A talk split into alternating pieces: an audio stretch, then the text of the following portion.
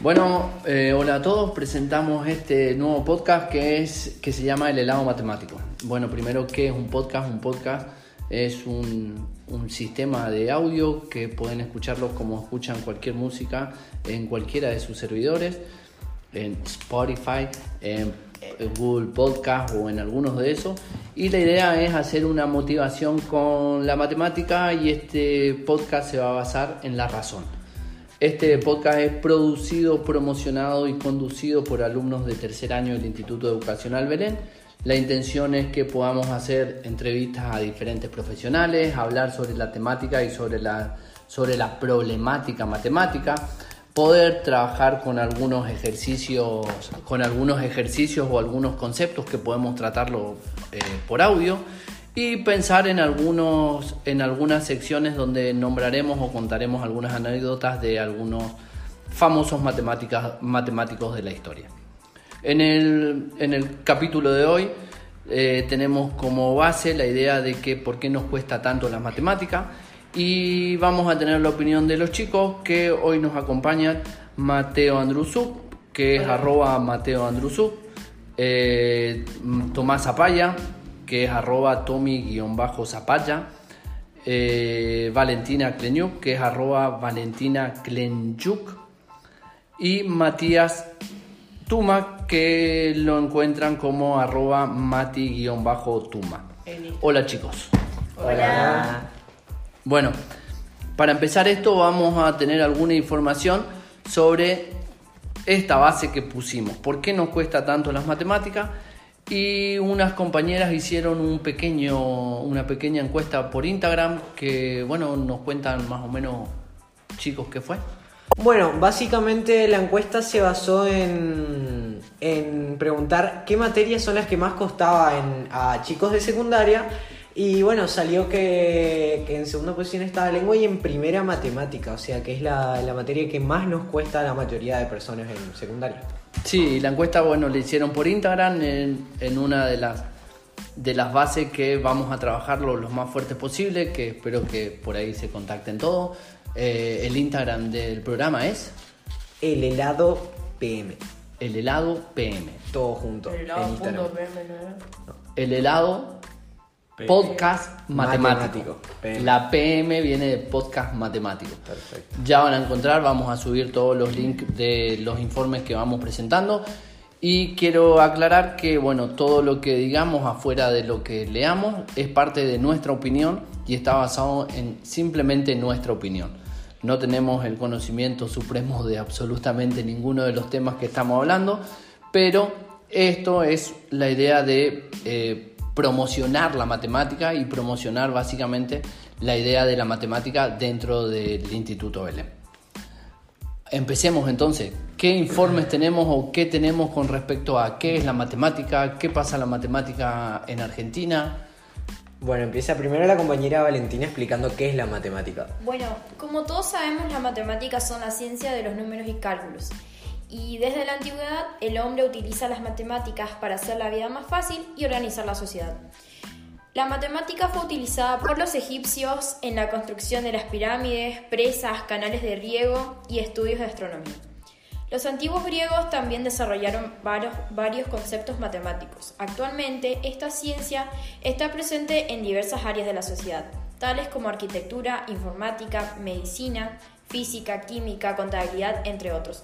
Entonces podemos decir que, que las matemáticas están en todo. Claro, claro, se, según el informe eh, sacado de... De Wikipedia. De Wikipedia. Bien, según este informe estamos viendo que las matemáticas están en absolutamente todas las áreas de, del conocimiento o las áreas del saber en sí y que cada una de estas cosas, el conocimiento matemático nos da esa base para arrancar esa base para conocer estos, estos momentos que estamos viviendo con una tecnología avasallante y a la vez la ciencia está avanzando a pasos agigantados, sin dejar de nombrar que hace muy poco se vio la primera imagen de un agujero negro, o sea, esa sombra del agujero negro, el avance que tenemos en, en, en cáncer, en los cánceres de páncreas, en todo eso tiene una base matemática que es increíble y Acá lo dice eh, Wikipedia en pocas palabras. Que con respecto a Argentina. Bueno, seguimos con las pruebas PISA. Las pruebas PISA, como sabemos, es una, es una especie de, de evaluación que se hace cada tres años a, a los países latinoamericanos. Y bueno, estos básicamente evalúan el nivel de conocimiento o de educación de cada país. Bueno, entre septiembre y octubre más de 12.000 estudiantes argentinos hicieron la evaluación internacional de PISA en el año 2012, cabe recalcar. Bueno, de ese modo Argentina regresa a las pruebas más renombradas después de haber sido excluida de la última edición. Ya vamos a decir por qué. Bueno, las pruebas PISA se realizan cada tres años, como ya dije, y sus resultados se conocen en el año siguiente.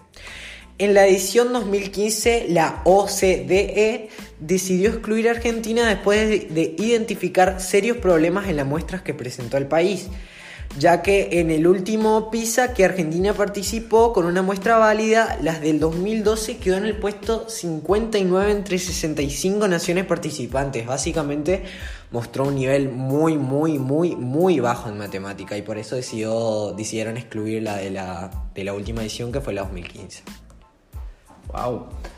Eh, las evaluaciones PISA son evaluaciones internacionales, a veces son muy estructuradas y para el conocimiento matemático no puede tener una, una referencia muy grande, pero a la vez sí sabemos que tenemos una problemática matemática importante y otra vez estamos usando muchos números y esta estadística se basa en cuántos alumnos dijiste que se evaluaron. Entre 12.000 estudiantes. 12.000 estudiantes, estamos hablando que tenemos un país que tiene más de 40 millones de habitantes, así que 12.000 habitantes es un número medio bajo. Y cabe recalcar que se hacen alumnos de 15 años, básicamente de tercer año. La edad que estamos, estamos fabricando o armando este podcast. Bueno, empecemos entonces debatiendo un poquito estos temas que estuvimos hablando, empecemos a, a ver la mirada de ustedes, después hago un- una mirada mía o una, o una suma de información. Entonces, bueno, escuchemos las opiniones de ustedes. ¿Alguno quiere arrancar? Em, Bueno, con respecto a las evaluaciones PISA, eh, me parece que es muy injusto de que ni, ni un cuarto de, la- de los habitantes del país hicieron la, evaluación y sacaron un promedio de eso. Es como que, ¿cómo van a saber el nivel de un país sin tener ni siquiera un cuarto de, de- de su población eh, en- haciendo las evaluaciones? Igual cabe recalcar que eran solo alumnos de, de, de 15 años, o sea que tampoco se podía buscar tanta población. Sí, pero se podrían enviar, enviar las evaluaciones a todas las escuelas, a todos los alumnos de tercer año o, bueno, en, en- en distintas provincias es distinto el, los niveles de, o sea, de los cursos, se, se dicen distintos, pero bueno, a, lo- a los alumnos de 15 De años más o menos, tercero y cuarto año. tercero y cuarto año, eh, podrían enviar las evaluaciones a todos los colegios de, todas las, de todos los países que participan. Entonces se sabe el nivel de todo un país, no de solo algunas personas del país. Claro, por eso, por eso las evaluaciones PISA tenían esa crítica, pero a la vez acuérdense de que estamos hablando de matemática. Cuando hablamos de matemática hablamos de una incidencia estadística que tiene a partir de una muestra. O sea, se analiza a partir de esa muestra cómo está el resto del país y se hace una incidencia o cómo sería el país a partir de esa muestra. A partir de estos resultados, como por información digo nada más, en Argentina se hizo las, eh, las evaluaciones aprender. Las evaluaciones aprender en los dos primeros años que se hizo se evaluó a todos los estudiantes en tres niveles o en cuatro niveles, creo que en primaria habían dos niveles y en secundaria otros dos, y ahí se evalúan todos los niveles, pero para un dato, para, una, para un mejoramiento educativo a nivel nacional. Ahí se evalúa a todos. Lo de PISA es una muestra, a partir de esa muestra se hace esa incidencia y esa incidencia es cómo aplica al resto de las personas. Por eso el un cuarto de la población, como dijo Tuma, o lo que debería hacerse que dijo Mateo, está bueno como en teoría, pero eh, en Argentina tuvo una falla en la presentación de las muestras, como dijo Tomás, y eso es engorroso, es político, es administrativo, que A veces es más fácil sacar una muestra más pequeña y poder hacer la incidencia con todos los errores que eso implica, pero para tener un dato y una referencia.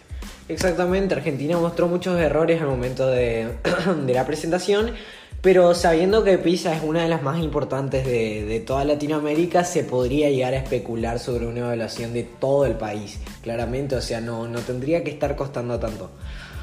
Y bueno, ya yendo al tema de, por qué creemos nosotros que cuestan tanto las matemáticas, eh, podemos empezar por Valentina. Bueno, eh, sucede que tanto las matemáticas y lenguas son materias que exigen un análisis y razonamiento muy profundo. Y a veces si la base o los principales temas no son razonados y ejercitados en clase, enseñarle al alumno a pensar y encontrar el porqué de ese procedimiento o resultado se le hace al alumno muy difícil. Eh, para dejar de odiar las matemáticas quizás deberíamos saber cuál es su objetivo, nada más y nada menos que resolver problemas reales. Exactamente, y ahora ya empezamos con, un tema importante, el cual que es en, en, esta, en este grado de edad, por lo menos podemos decir nosotros, por lo menos en, tercero, eh, las matemáticas se hacen mucho más abstractas, eh, ya no se, no se pueden encontrar tipo temas que vamos a usar en nuestra, nuestra vida diaria, por lo menos en primaria siempre nos basamos en el problema de la vida real. Y ahora por lo menos con nuestro profesor eh, empezamos con el tema de, de, gráficos y cosas bastante complejas, lo cual al principio no entendíamos, pero después él no empezó, nos empezó a dar eh, problemas, que, problemas que pueden llegar a ser básicamente factibles en la vida real. Problemas diarios. Exactamente, y de ahí pudimos, pudimos entender un poco más el tema y todo eso, por eso es muy, muy depende también del profesor y, los problemas que, que, dan y de qué forma los dan. Exacto, las matemáticas son hermosas, solo que a veces...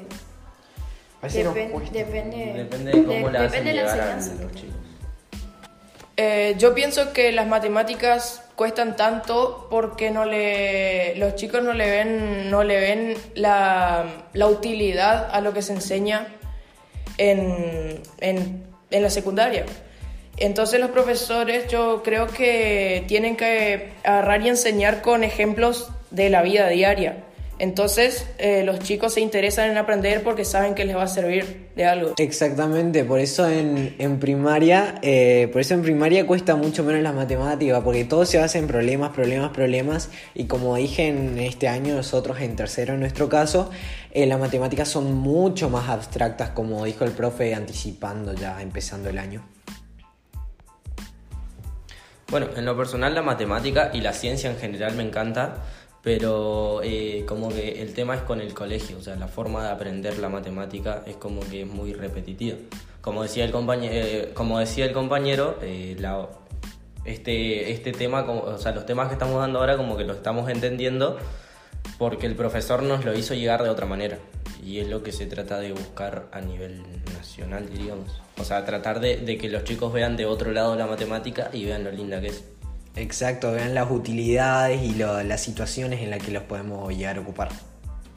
Perfecto. Mirando esa mirada, esa mirada del alumno, esa mirada de lo que, de lo que ustedes observan y de lo que ustedes se ponen en el, en el papel del aprendizaje en sí, es excelente. Lo único que, me gustaría aclarar, así como, como puntos que fueron diciendo, hablan de la utilidad y la comparativa con la primaria por suerte o por lástima, como le quieran ver, para mí es suerte, pero bueno, eh, esto es una base que van a tener para una carrera más amplia y mucho más grande de la que, de la que está. Básicamente, si querés ser kiosquero, no hace falta mucho matemática. Hoy podés mirarle a Julio Profe o algunos de esos youtubers y te va a explicar cómo sacar porcentaje para ponerle los precios a los productos pero la matemática de la secundaria es llevarle a ustedes a un nivel más alto dentro de la educación. Muchas veces la matemática, eh, en muchos casos la lengua, física o algunas otras materias, biología, química, eh, llega a un punto donde ustedes no ven una aplicación directa y a la vez teniendo tantas herramientas como las que tienen ahora, eh, pueden ver rápidamente en los últimos experimentos, en las últimas cosas, en un montón de youtubers científicos o inclusive podcast científicos sobre qué están aplicando de lo que nosotros estamos hablando y para qué nos va a servir mañana.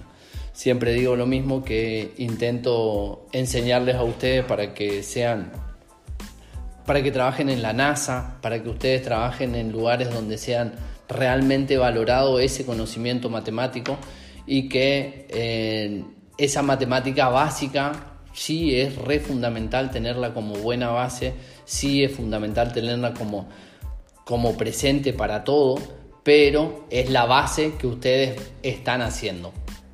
Por suerte la matemática es así, como dijo Valentina, tan hermosa, tan dulce, tan, tan fría a la vez, lastimosamente. A ella no les interesa que nosotros que a nosotros gustemos de ella, a ella no le interesa porque ella es abstracta y ella es fría, como que no nos da ninguna retribución más que decir que el ejercicio está bien hecho. Entonces, esa frialdad, esa parte de la matemática es la que yo intento motivarles a ustedes dentro de este sistema que todo lo que queremos miramos en un youtuber, miramos en internet, buscamos en internet o en Wikipedia y tenemos las respuestas. Tenemos que buscar esa parte donde no tenemos la respuesta o donde el camino es mucho más importante que la respuesta. Entonces, eh, en el tercer año, al menos en el instituto, van a haber funciones, van a haber polinomios, van a haber toda esta parte de la matemática que a veces tiene muchas complicaciones para poner ejemplos reales donde vamos a sumar un polinomio a la sexta o de grado 6 o lo que sea, que por eso me encantaría hablar con estos profesionales que van a ocupar y ocupan todos los días eh, la matemática. Eh, la mirada que están teniendo me parece excelente, así que esta es mi opinión, así como la opinión de cada uno de nosotros. Y, como parte de, este, de este primer capítulo de, del helado matemático, eh, vamos a nombrar a algunos científicos o algún científico en particular y que Matías nos averiguó algunas cositas, algunas particularidades sobre el gran Pitágoras de Samos. Bueno, Pitágoras fue el primer filósofo matemático griego considerado primer matemático puro. Contribuyó de manera significativa en el avance de la matemática helénica, la geometría, la aritmética, derivadas particularmente de las, de las relaciones numéricas y aplicadas, por ejemplo, a la teoría de pesos y medidas, a la teoría de la música o la astronomía. Respecto a la música, sus conceptos fueron los pilares fundamentales en la armonización griega y son utilizados hoy en día. Es el fundador de la escuela pitagórica, una sociedad que, si bien era de naturaleza predominantemente religiosa, se interesaba también en medicina, cosmología, filosofía, ética y política. Entre otras disciplinas, el pitagorismo eh, formuló principios que influyeron tanto en el Platón como en Aristóteles, y de manera más general en el posterior desarrollo de la matemática y la filosofía eh, racional en Occidente. Bueno, nació en el 569 a.C. y falleció en el 475 a.C. O sea, quiere decir que vivió 94 años, fue alumno de Anaximandro y se, y se destacó en el área de filosofía, matemática, música y astronomía. Es conocida por la armonía de las esferas y afinación del pitagorismo, y su obra más notable, el Teorema de Pitágoras. Por eso, acá por lo menos podemos ver la, importancia de la matemática, porque este, este señor matemático aplicó una banda de cosas como en la teoría de los pesos, eh, la teoría de la música y hasta la astronomía. Básicamente la matemática ocupa una banda de, lugares, de, materias, de ramas. Un detalle importante es que eh, la mujer, la, esposa de Pitágoras, se llamaba Teano y tenía tanta relevancia sobre todos sus, sus proyectos y sobre todas sus cosas que estuvo estudiando, que por supuesto la historia le fue dejando en un segundo lugar por ser mujer y por ser ese, ese machismo importante que la ciencia lentamente está saliendo de ese lugar pero que Teano fue tan grosa como él. Y otra particularidad de Pitágoras era que dentro de toda esta razón y, que, y contando de que todo se podía explicar con números y con razón, él creía en la reencarnación de las, de las personas, de las almas, y se, hicieron, se hizo vegetariano con su mujer porque decían que comer un animal podían estar comiendo el alma de una persona que se reencarnó. Es re contradictorio decir que todo tiene una razón, pero en la parte de la reencarnación les quedó un poquitito descolgado y, y no comían carne se hicieron vegetarianos. Ok, justo acá se relaciona con que, con que fue con que fue alumno de Anaximandro, el cual hizo una teoría muy descabellada de lo que, de lo que fue la evolución y el nacimiento de, de las personas y otras cosas. Y acá podemos ver cómo fue su teoría. Bueno, eh, Anaximandro creía que del calentamiento del agua y la tierra nacieron peces o animales muy semejantes a ellos. En su interior se originaron hombres con forma de embrión retenidos dentro hasta la pubertad. Una vez que se rompieron dichos embriones, salieron a la luz varones y mujeres capaces de alimentarse. ¡Wow! Una teoría. Esto es de la teoría de la evolución.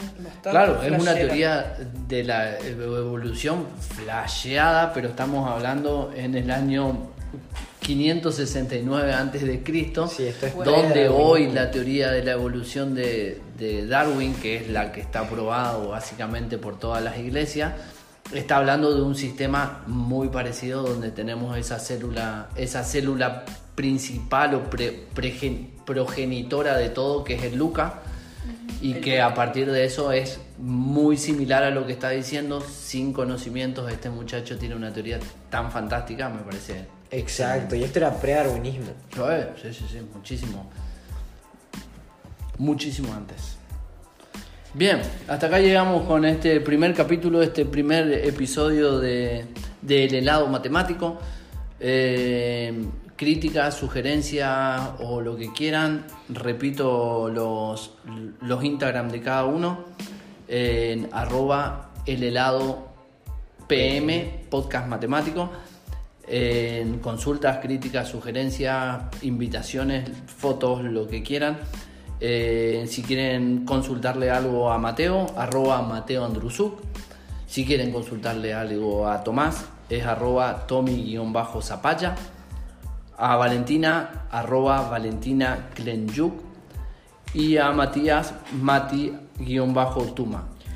Cabe recalcar que, que nuestra cuenta del podcast, el helado PM, vamos a estar subiendo encuestas, preguntas, entre otras cosas, para, para también poner datos en, en el mismo podcast. O sea que. E ir mejorando también. Exactamente, a veces hasta pueden llegar a ser mencionados si, si llegan a aportar.